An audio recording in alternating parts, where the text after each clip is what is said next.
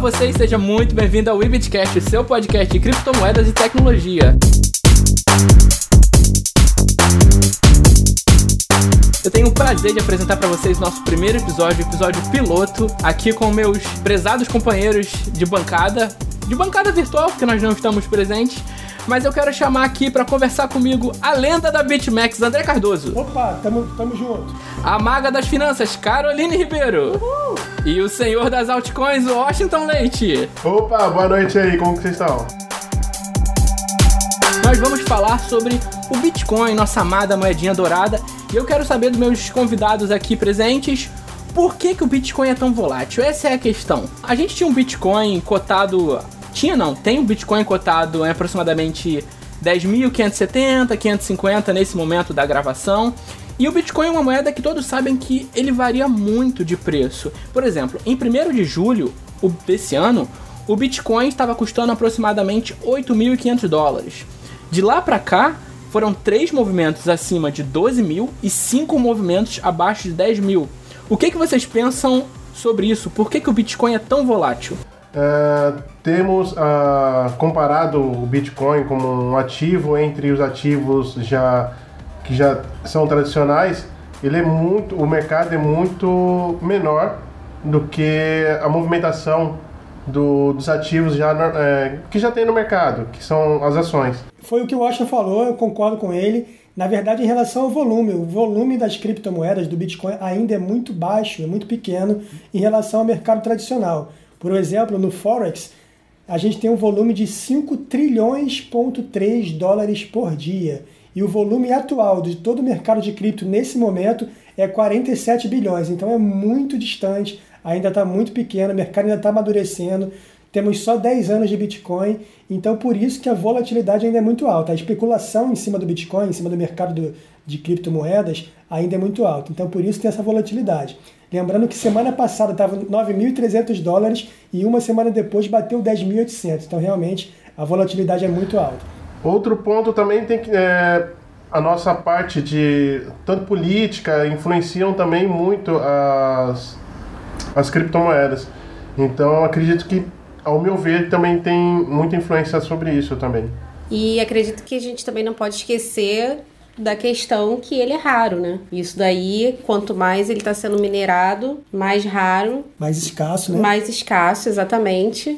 Uma coisa legal que a Carol falou em relação à escassez do Bitcoin é que ano que vem, em maio do ano que vem, nós vamos ter o halve do Bitcoin, quando a criptomoeda vai dividir a premiação da mineração pela metade. Cada bloco vai ser minerado pela metade, então isso aí vai aumentar a escassez do Bitcoin e esse evento é muito importante também para a valorização da nossa moeda digital.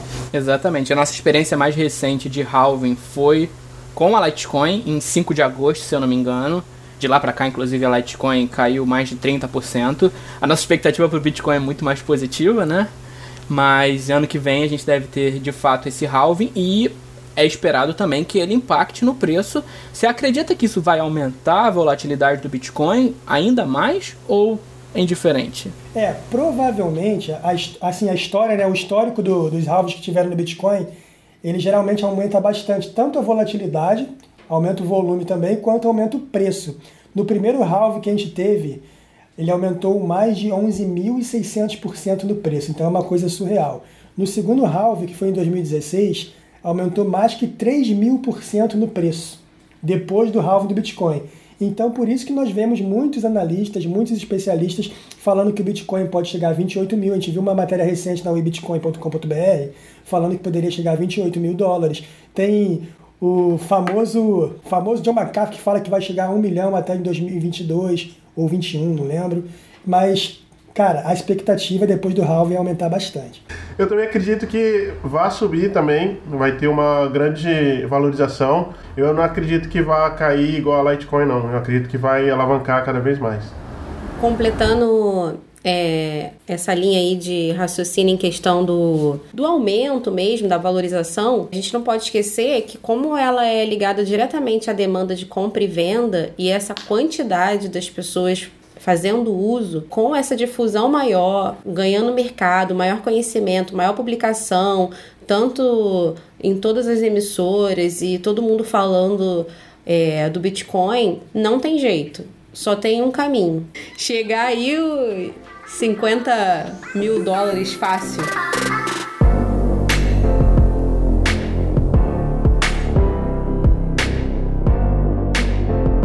A gente estava aqui falando sobre a valorização do Bitcoin, o assunto entrou em halving, e eu fico assim pensando, com o Bitcoin valendo cada vez mais, vamos supor que ele chegue a 50 mil, o seu poder de compra também sobe, vocês concordam comigo? Sim. Sim. Mas um problema que a gente enfrenta com o Bitcoin é que assim, a gente não consegue comprar muita coisa com ele. Então, por exemplo, hoje você tem a Calvin Klein que aceita pagamentos em Bitcoin. A Amazon, através de um sistema de integração, é um serviço de pagamentos, também aceita Bitcoins, mas de modo geral a gente não tem muito poder de consumo real com o Bitcoin. É, até que ponto vocês acham que a volatilidade do Bitcoin está ligada com, com essa coisa a gente não conseguir comprar, das lojas não aceitarem Bitcoin como forma de pagamento? É, a volatilidade para o uso do Bitcoin como moeda é um problema real, tá? E um outro problema também é o, em relação ao uso e adoção do Bitcoin é a questão da demora de, da autorização, da demora da certificação dos mineradores na blockchain. Então, é aquele famoso problema do cafezinho. Eu vou tomar um café comprando com Bitcoin, ele pode demorar segundos para validar a minha transação, ou pode demorar 10 minutos, pode demorar uma hora, e aí não é viável, inviabiliza. E aí, nesse interim, estão surgindo soluções como essas que você falou, e até de algumas empresas brasileiras com maquinazinha pós que aceita criptomoedas, não só Bitcoin, como Dash e outras moedas digitais, que facilitam o uso e adoção nos comércios. O único problema, principalmente no Brasil, é porque essas empresas que estão tentando trazer o uso e adoção dos criptoativos no comércio, elas estão visando ainda, infelizmente, um lucro na ponta do cliente. Como assim um lucro na ponta do cliente? Elas visam o seguinte: quando você compra Bitcoin e eu vamos supor que um restaurante aceita Bitcoin como forma de pagamento. Se eu estou pagando com Bitcoin, o cliente é como se ele estivesse fazendo uma transação P2P, né, peer-to-peer, só que nessa transação peer-to-peer, a empresa que faz essa transação, que ela recebe o Bitcoin, ela recebe aí 3, 4, às vezes 5% em cima do cliente. E isso é muito alto.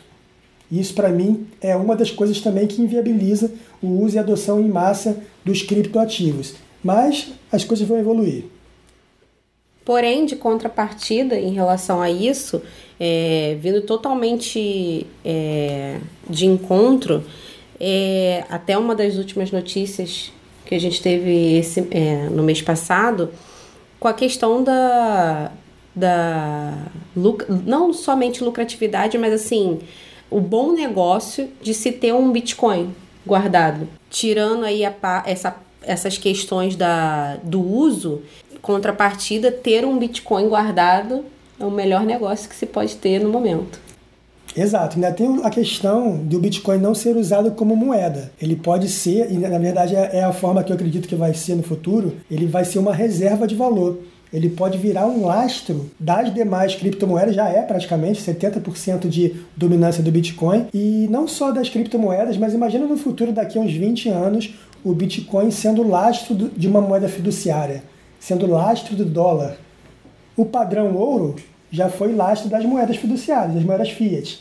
Imagina o Bitcoin, que é o ouro digital, sendo lastro das moedas fiat. Então eu acredito que alguma coisa possa migrar para esse sentido. Eu tenho uma, uma visão também mais ou menos parecida com a do André, da Carol, mas acho que também é, isso está mudando muito, porque tem algumas empresas agora de cartão de crédito que eles estão, é, como o Cielo, a Master, Mastercard é, e uma outra empresa de, de cartão, e outras empresas de cartão de crédito que eles estão fazendo a conversão já direto da sua carteira, na hora de você faz a compra, esse valor já é pago em reais. Então eu acredito que isso é, não vai demorar muito para agilizar esse processo de compra e venda. Hoje em dia vocês têm, temos pulseira, temos cartões, então acho que acredito que não, é uma questão de tempo somente uma questão de tempo para tá, essa visão tá mudando. Tanto no consumo, tanto na conversão e na agilidade de, de transações dessa, da, das criptomoedas. Olha, concordar com vocês é muito fácil, a fala de vocês tem bastante coerência, mas vamos colocar fogo no parquinho. Vamos pensar que você é um lojista e você está vendendo um produto, qualquer produto que seja. Vamos supor que você comprou uma camisa. É, você está vendendo uma camisa. Você vende essa camisa por, em reais, equivalente a 20 reais. Quando você vende em Bitcoin, você tem a problemática de que o preço que você vendeu hoje pode não ser necessariamente o preço de amanhã. Então o teu cliente te pagou um valor X pela camisa e o valor que você recebeu no dia seguinte vale metade. Vocês acham que o Bitcoin é capaz de se adaptar e de funcionar em um comércio como nos dias atuais? Já que é para colocar fogo no parquinho, então eu vou é, desfazer a sua pergunta te dando uma resposta. E se amanhã essa sua camisa estiver valendo 100 reais? Sim, mas a questão não é essa. A questão é que o Júnior está colocando o problema da volatilidade. E aí o Washington ele já deu a solução. É, iniciativas como a Cielo, o que, que elas fazem? E na verdade tem até algumas exchanges também de criptoativos. O que, que elas fazem? Ela tem uma maquinazinha pós ou não tem a máquina pós. Quando você compra o Bitcoin e aquele, aquela loja de camisa aceita Bitcoin, essa loja de camisa ela fez um cadastro nessa empresa, ela está vinculada a essa empresa. O que, que acontece? Automaticamente, quando a pessoa paga em Bitcoin, automaticamente é convertido em reais. Então não tem mais esse problema da, da volatilidade. Entendeu? Ele, ele, quita esse problema da volatilidade, porque transforma em reais na hora. E detalhe, isso aí passa a ser uma opção da empresa da loja de camisa. Ela pode receber em reais, se ela quiser, ou seja, o cara pagou em Bitcoin, mas ela vai receber 20 reais, ou ela pode receber em Bitcoin se ela escolher. Se ela acreditar na valorização da moeda. Agora, se ela quiser receber em bitcoins e acreditar e a moeda desvalorizar, aí foi a opção dela, mas ela tem a opção de receber em reais. Essa opção é muito boa, porque é, com essa difusão da moeda, o que mais se vê aí no mercado, quem conhece a moeda, os comerciantes, é manter em Bitcoin, já que o que ele é, tem em movimento no caixa já consegue andar, então ele vai fazendo desse Bitcoin essa reserva de, de valores que a gente comentou anteriormente. Isso me faz lembrar também um pouco na um pouco no passado, onde as transações eram feitas baseadas no dólar. É, tivemos um tempo aí que o dólar hoje estava valendo quatro reais, depois no amanhã, amanhecendo, que tinha muitas empresas que aplicavam em overnight, que hoje, hoje eu acho que hoje em dia não se tem mais, é, o dólar poderia estar caindo ou, subindo, mas nem por isso elas quebraram, ou nem por isso os comerciantes pararam de, de negociar em dólar, em dólar. Então eu acredito que pela solução das empresas de cartões de crédito e com a visão das pessoas consumindo, comprando, adquirindo mais o, o Bitcoin, eu acredito que isso não vai ser um grande problema não ainda tem uma, uma segunda solução que seriam as stablecoins. Não necessariamente em Bitcoin, Sim. a pessoa pode pagar em stablecoin. Só de real está surgindo a terceira em relação a, ao real brasileiro. Tem a BL, BRZ, BLZ, tem a Realty e está surgindo uma terceira agora também, que agora me fugiu o nome, depois a gente vai pesquisar e falar para você. Qual? Se eu não me engano, acho que chama RAD. É, eu acho que alguma é, coisa assim. RAD alguma coisa. Então são três stablecoins só brasileiras, fora as estrangeiras, a Tether, a True, TrueSD, entendeu? Tem, tem também as que são similares a um dólar. Mas as stablecoins também podem ser uma solução para as operações no comércio lá, lá no, na ponta, né? lá no fundo. A moeda chama RAS. RAS. verificar aqui. Perfeito. É. Perfeito.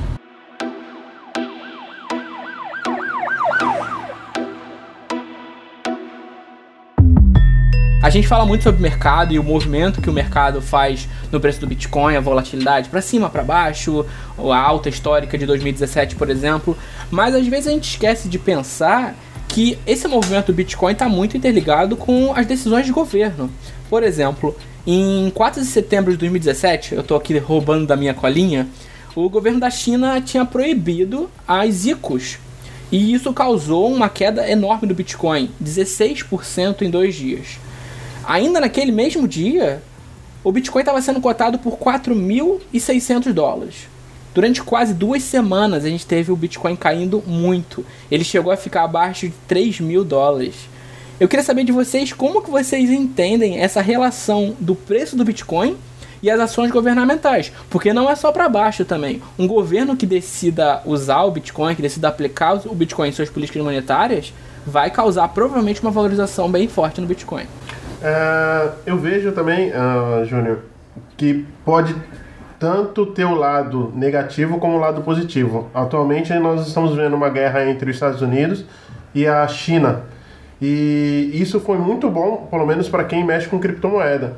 Hoje em dia você está vendo que o, o, Bitcoin deu uma alavancada, as ações, o pessoal da, da, da China quanto os Estados Unidos com medo de perder, uh, perder por desvalorização da, da moeda entre a China e os Estados Unidos, optaram para estar tá comprando criptomoedas. E isso deu um boom né, logo no início da, da, dessa briga entre os, as duas potências. Então, eu acredito assim, tem a parte negativa, mas também tem uma parte boa aí, que é para quem investe em criptomoeda, é quando dois países começam a brigar, como agora nos Estados Unidos e a, e a China. Perfeito, Austin. É, na verdade, tem total sentido o que o Austin falou. É, a gente está falando agora de análise fundamentalista. Então, são os eventos que acontecem, só que agora o Júnior colocou governamentais. Depende muito do país, depende muito de qual é que é o, a região que a gente está tá falando. Vou dar um exemplo agora. O Brasil, através da Receita Federal, ele colocou aquela IN, aquela instrução normativa 1888. E isso não impactou em nada no Bitcoin. Agora, a China, que tem muito mais volume de transações em Bitcoin que o Brasil, dependendo do tipo de ação que ela tome, vai impactar. E aí o Washington colocou perfeitamente a guerra comercial entre os Estados Unidos e a China é uma guerra comercial, mas além da guerra comercial entre esses dois grandes países, dessas duas potências, nós estamos na iminência, todos os especialistas, os economistas estão batendo nessa tecla. Estamos numa iminência de uma crise econômica mundial. Essa crise econômica mundial, sim, ela é um evento que ela pode influenciar, pode não, provavelmente vai influenciar na, no preço do Bitcoin.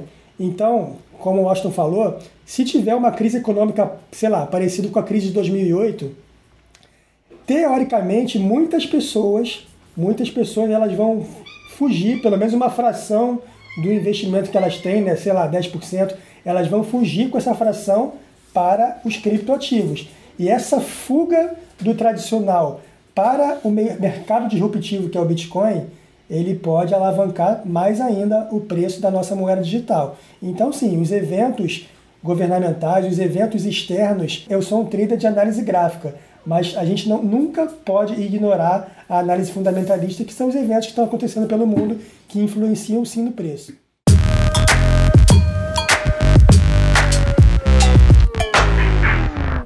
Então, passando aqui de um poder enorme, que é o poder governamental, para um outro poder, só que um pouco mais obscuro. Tem gente que acredita que nem existe, mas elas estão lá. Estou falando das baleias do Bitcoin. Para quem não sabe, o que, que são as baleias do Bitcoin? As baleias do Bitcoin são grandes players do mercado que têm uma quantidade muito grande de moeda acumulada. Muitas vezes essas moedas foram acumuladas anos e anos atrás, em épocas que o Bitcoin era muito mais barato. E o questionamento que fica é se essa acumulação na mão de poucas pessoas ou na mão de grupos de pessoas ou de até mesmo de instituições também, se ela pode ser um problema real para o Bitcoin pensando a longo prazo, ou se essas baleias têm o poder que muita gente diz que elas têm de fato, realmente. É, as baleias têm poder real, mas esse poder é temporário, porque a tendência é que os seus investimentos, né, o seu acúmulo de Bitcoin seja diluído conforme o tempo. Então, ela vai influenciar numa primeira vez, numa segunda, conforme mais pessoas forem entrando no mercado, a tendência é que essa grande quantidade de Bitcoin das baleias sejam diluídas para as demais pessoas.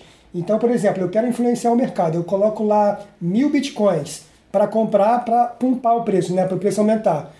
Quando ele colocou mil Bitcoins comprando, ele está botando o Bitcoin dele para jogo. Esses mil Bitcoins já são diluídos. Ele já não tem mais aqueles mil, ele já está transacionando aqueles mil. A não ser que ele seja um especulador mesmo, um trader que ele está movimentando, só que aos poucos ele vai ter que ir liquidando a posição dele. Então a tendência natural, a médio e longo prazo, é que as baleias diminuam, né? Elas se tornem menores e menos influentes. Mas o problema é real e, assim, um exemplo bem famoso, em 2018, uma grande baleia chamada, se você conhece, Craig Wright, que é o pivô da Bitcoin Cash SV, que é o fork da Bitcoin Cash. Ele falou que ia derrubar o mercado e ele derrubou o mercado. Ele era uma grande baleia e eu só via na BitMEX de 10 em 10 milhões de dólares vendendo, vendendo, vendendo, vendendo a mercado. Vendendo, vendendo, vendendo, vendendo, vendendo. E o cara queimou muito Bitcoin ali e conseguiu derrubar o preço de 6 mil e pouco para 3.100, 3.200 dólares foi concordando com o o André falou, é temporário. É, ele vai estar tá colocando suas moedas no mercado, tanto para subir, tanto para cair.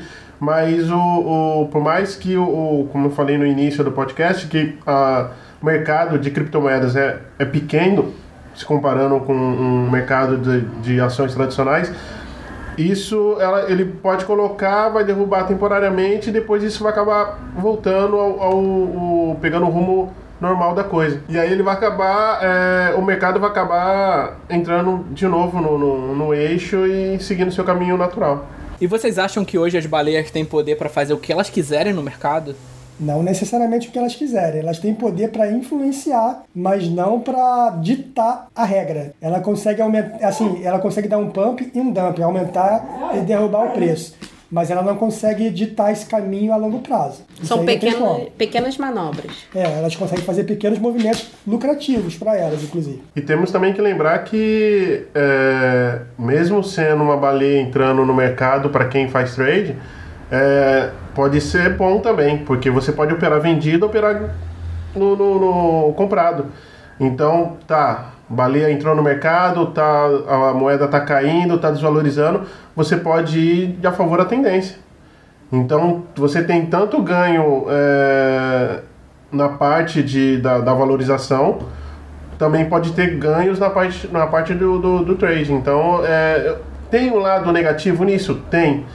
Mas é voltado para manchetes. Ah, o Bitcoin caiu, o Bitcoin é muito volátil, mas para quem faz trade, eu acho que tanto subindo, tanto na, na, na, alta, tanto na baixa, eu acho que tem ganhos. E isso eu defendo, às vezes, quando as pessoas falam no, no, no Facebook ou em redes sociais, ah, mas está caindo, isso aí vai, vai acabar estourando. Não, tem como você ganhar sim.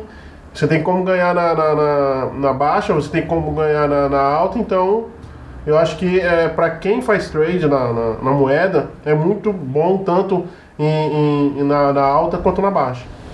E o lance da baleia é o seguinte: quanto mais gente entrar no mercado, quanto mais dinheiro entrar no mercado, quanto mais instituições grandes ou pequenas entrarem no mercado, a tendência é a baleia perder força, que vai diluir esse investimento, né? É que nem o Forex. O Forex tem 5 trilhões. A baleia já não consegue mais manipular, o volume é muito alto. Quanto mais volume, menor a força da baleia.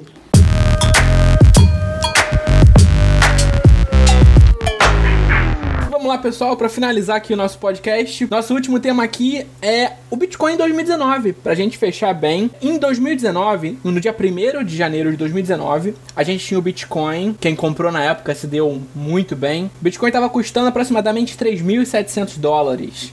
Em seis meses, aproximadamente, em junho, Bitcoin chegou a quase 14 mil dólares. E aí também é no momento de você ser esperto e sair na hora certa, porque pouco mais de 15 dias depois, o Bitcoin já estava custando 9 mil dólares de novo. Como a gente já tinha dito mais cedo, agora, por exemplo, ele custa 10.500. Vocês enxergam que essa volatilidade do Bitcoin, agora em 2019, ela tá maior, menor ou tá igual ao que a gente via em anos anteriores? comparado a 2017, ela tá bem menor, né? Essa, esse crescimento dela, o intervalo de crescimento tá bem menor. É, não, o Bitcoin ele valorizou praticamente 200%. A pergunta que eu faço é o seguinte: Quanto que a poupança está valorizando por ano? Ao ano a poupança deve estar valorizando uns 5 a 6%. Pois é, 5 alguma coisa, 5%. E em 7, não, na verdade em 9 meses, Bitcoin valorizou mais ou menos 200%. Não é surreal, mas por que que isso acontece? Bom, na minha opinião, aí é a opinião mais pessoal, tá? É porque o Bitcoin ainda não alcançou o seu valor real. E para mim ainda está longe de alcançar o valor real, eu tô falando a longo prazo. Daqui a 30 anos, 40 anos, 50 anos, a meu ver, o Bitcoin vai estar tá valendo uma fortuna e até lá, até essa evolução, esse amadurecimento até chegar lá, ainda tem muito o que crescer. Só que esse crescimento é um crescimento gráfico, né? dentro de um gráfico estatístico, um gráfico de mercado, que sobe e desce. Ano passado foi um movimento de queda, mas a maioria dos anos é um movimento de alta. Mas se você parar, olha que interessante. Se você pegar sempre três anos para trás, ó, se eu comprei há três anos atrás, em todo momento que você volta três anos, você está ganhando. faz esse exercício depois. Daqui a, da, qualquer, qualquer data, três anos atrás que você comprou Bitcoin, você ganha. Esse é aquele momento em que você queria ter dinheiro a cada três anos para comprar Bitcoin. Exatamente. Quem comprou em 2013 não precisa mais fazer nada, né? E como é que faz quem não tem dinheiro para comprar nem agora? É, cara, a minha sugestão é compra o que você assim, o que você tem sobrando, né? Não é o dinheiro do leite, é o dinheiro do, da cerveja. Pega esse dinheiro que você está sobrando, dinheiro guardado lá na, na poupança, alguma coisa assim. Pega uma parte dele, compra Bitcoin ah, eu não consigo comprar um Bitcoin. Para pessoal que não, não entende ainda um pouco da criptomoeda, compra uma fração de Bitcoin, compra 0.1, 0.003, mas compra uma fração de Bitcoin e guarda. É só guardar. É o famoso RODL, né? Guarde seus satoshis com muito amor e carinho. Pois é. Eu já ouvi muita gente vir falar para mim: ah, mas o Bitcoin tem uma volatilidade muito grande, que não sei o quê é, tem que tomar cuidado. Teve muitas pessoas que perderam dinheiro, que está caindo. A maioria das vezes falam quando está tendo, uma, tá tendo a baixa. Só que elas esquecem de pegar o gráfico na, na parte, sei lá, anual, desde o início até todas as moedas, se, todas as criptomoedas, todas a, a, as ações tradicionais, se você pegar e for analisar ela num período é, mensal, você vai ver que ela teve queda, teve alta, beleza. Mas acho que muitas pessoas têm que começar a, a ver, mas não no, somente naquele período, não somente naquele mês, não somente naqueles dois meses, aqueles dois, últimos dois meses. Eles têm que pegar uma trajetória do, do Bitcoin. Então, como o André falou, em 2003, foi, é, 2013, né, André? É, a moeda estava valendo lá os seus 3 mil dólares. Hoje ela está valendo 10 mil dólares. Só recomendo para as pessoas não analisarem somente um, dois, três, quatro meses. Vê aí um ano atrás, há dois anos atrás, quanto ela estava valendo e hoje em dia quanto ela está valendo. Então, esse é o meu palpite aí pro pessoal que é, quer comprar e escuta muito as outras pessoas falarem: ah, não, mas o Bitcoin ele desvaloriza. Será que desvaloriza mesmo? Será que ele cai do jeito que as outras pessoas falam? Ou seria melhor a pessoa estar tá pegando e analisando o mercado desde, sei lá, dois, três anos atrás, comparando com o mercado de hoje? É só uma reflexão para dar para o pessoal, para quem está interessado em comprar criptomoeda, seja ela Bitcoin ou alguma altcoin.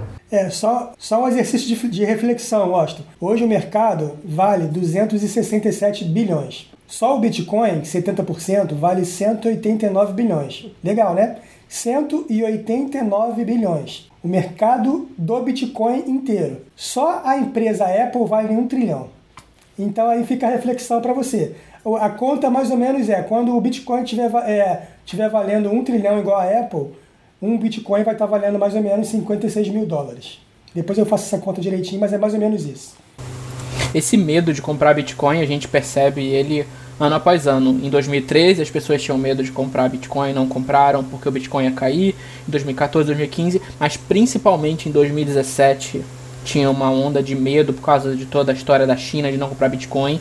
E a gente depois teve a alta histórica de quase 20 mil dólares. Então, é claro, com responsabilidade, mas fazendo seus estudos, fazendo seu planejamento, vale a pena ainda investir em Bitcoin, na minha visão. E deixando só uma reflexão, também uma outra reflexão, quando eu conheci o Bitcoin em novembro de 2016, ele estava valendo R$ 2.600. Quanto que ele está valendo hoje em reais, Júnior? Mais de 43 mil. Só isso, só, só, só reflitam em relação a isso. É, e o Austin falou, há dois anos atrás, dois anos atrás, em setembro, estava 4 mil, 4.200 dólares o Bitcoin. Hoje ele, tava, ele tá, na verdade, 10 mil e pouco, quase triplo. Só isso, gente. E a ação que eu vi que subiu, que teve um boom que eu tive acompanhando, foi da Magazine Luiza. Ano passado, se eu não me engano, bateu 103, 105% ao ano. Quanto o Bitcoin não rendeu? Pois é. É para algo para se refletir e, e, analisar, né? Não entrar no mercado, ah, vou entrar aqui, a primeira quedinha que deu, vou vender. Não, não é assim.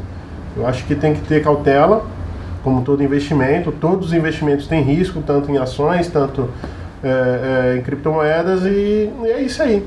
Analisar o mercado, ver o, um período e, e entrar com, com conhecimento. Fazendo um jabá aqui já do nosso portal webitcoin.com.br, acesse lá todas as notícias de criptomoedas e tecnologia. Você fazendo, por exemplo, o seu teste de, de perfil de risco, tem lá no site, você descobrindo, por exemplo, que o seu perfil é de moderado para arrojado, vale muito mais a pena você, por exemplo, ter um valor que você deixaria parado na poupança rendendo 5% ao ano em um investimento de um risco um pouco maior como o Bitcoin. Como o André falou, é claro, você não vai colocar o leite das crianças, você não vai colocar o essencial da sua vida, você não vai colocar o seu salário, o seu fundo de emergência. Mas aquele dinheiro extra, aquele dinheiro que você acredita que pode arriscar um pouquinho mais, compensa muito colocar em Bitcoin. Sim. Sim. E assim, só para complementar o que o Júnior falou, a longo prazo, coloca o dinheiro pensando a cinco anos, entendeu? Cinco anos, acho que é um, um bom período para você depois ó, reaver o seu dinheiro. Um exemplo bem interessante, no começo desse ano, foi até sorte dela, mas a minha irmã comprou pela primeira vez Bitcoin. Ela comprou quando estava 3.800 dólares. Cara, sem fazer esforço, ela praticamente triplicou em relação ao Bitcoin, fora a cotação do, do, do, dólar, do real, né? Quem disse que ela não fez esforço? Ela fez esforço de ter a coragem de comprar o Bitcoin em um momento difícil aí. Muita gente não tem. Pois é. Não. Pois é. Agora, é algo que tem que ficar grifado na cabeça das pessoas que estão entrando agora para conhecer a moeda e, e pensando nela como um investimento a longo prazo. Essa é a palavra que tem que ficar guardada, porque o que eu mais escuto é as pessoas falando assim: vou comprar o Bitcoin hoje porque amanhã ele já. Tá ou mês que vem eu já vou poder é, vender ele e, e não é assim, é a longo prazo mesmo. Eu já tinha percebido isso que as pessoas fazem, que a Carol falou. Elas compram Bitcoin hoje, o Bitcoin tá 10 mil. E a gente está acostumado com Bitcoin. Então, daqui a uma semana, o Bitcoin não está 10 mil, ele está 9.500. Essa pessoa entra em desespero. Ela, meu Deus, o meu dinheiro, o que está acontecendo? E dá até para entender por quê, sabe? A pessoa trabalhou tanto, juntou aquele dinheirinho para investir, e aí ela agora tem menos do que antes. Mas por quê? Como que funciona isso? Então, é uma dinâmica do Bitcoin que leva um pouquinho de tempo para a gente se acostumar.